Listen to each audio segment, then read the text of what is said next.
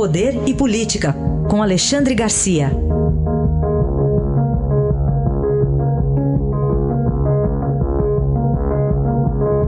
Alexandre, bom dia. Bom dia, Raíssa. Bom dia, Carolina. Oi, bom dia. Vou começar aí com ainda as consequências do óleo lá no litoral nordestino. Hoje o Estadão trazendo reportagem mostrando aí contaminação que pode chegar a pescados. Mas tem mais polêmica, né, Alexandre? Tem mais polêmica. O Greenpeace veio à frente do Palácio do Planalto. Eu acho que sujou a imagem do próprio Greenpeace, né? porque deixou lá seis toneladas de lixo como forma de protesto contra o petróleo jogado no mar lá em, que está afetando as praias do Nordeste. Eu vejo no Estadão que está se dirigindo, inclusive, ao, ao a, a né, que é um, uma espécie de um pequeno arquipélago, né, uma de vida marinha. Mas, enfim, levaram quatro horas para tirar a sujeira de lá. Ainda tem manchas no, no, no mármore do Palácio do Planalto. Uh, Doze lixeiros tiveram que trabalhar, mais os, uh, o pessoal do Palácio do Planalto. Quatro caminhões foram usados, carro-pipa, para fazer a limpeza da sujeira que o Greenpeace deixou. Né? Acho que sujou a imagem deles. Poderiam estar lá no Nordeste recolhendo, junto com voluntários, esse petróleo que chega, que chega por baixo, né? ele não fica na superfície, não consegue ser visto né? de helicóptero, por exemplo. Ele chega por baixo e depois se deposita na praia. Ainda, ainda está se procurando o, o responsável, a, o comprador da Shell está esclarecendo que não foi, não houve nenhum acidente no, no navio que estava transportando uh, esses, esses, barris da Shell, que são numerados. Né? Uh, agora, eu, eu, repito o que eu disse outro dia, né? o governo brasileiro disse que não vai parar enquanto não encontrar o responsável e por que fez. Né? O, pode ter sido até acidental, mas está muito estranho a quantidade de petróleo e a falta de um comunicado obrigatório de, de acidente. Agora, a sujeira na frente do Palácio do Planalto, posta pelo Greenpeace, não foi acidental, foi proposital.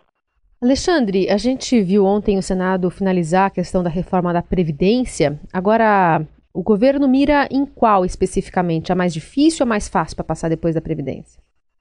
Pois é, depois da reforma da Previdência, uh, Paulo Guedes, o ministro da Economia, já está conversando a respeito uh, com os presidentes da Câmara e do Senado uh, para saber qual o melhor encaminhamento de uma série, provavelmente de três propostas de emendas à Constituição para enxugar o Estado brasileiro. Né? Algumas vão, podem ser feitas até por medida provisória, Outras já estão andando, como o Código Comercial, por exemplo, que é de 1850. Né? Fizeram uma nova versão, já aprovada na Comissão Especial do Senado, mas tem mil artigos.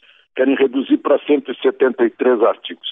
Mas, principalmente, reduzir os gastos públicos, desinchar o Estado brasileiro, para possibilitar que o Brasil real enche, que o Brasil real cresça. Na medida em que o, o Estado uh, uh, tira burocracia e tira peso uh, de tributos, né?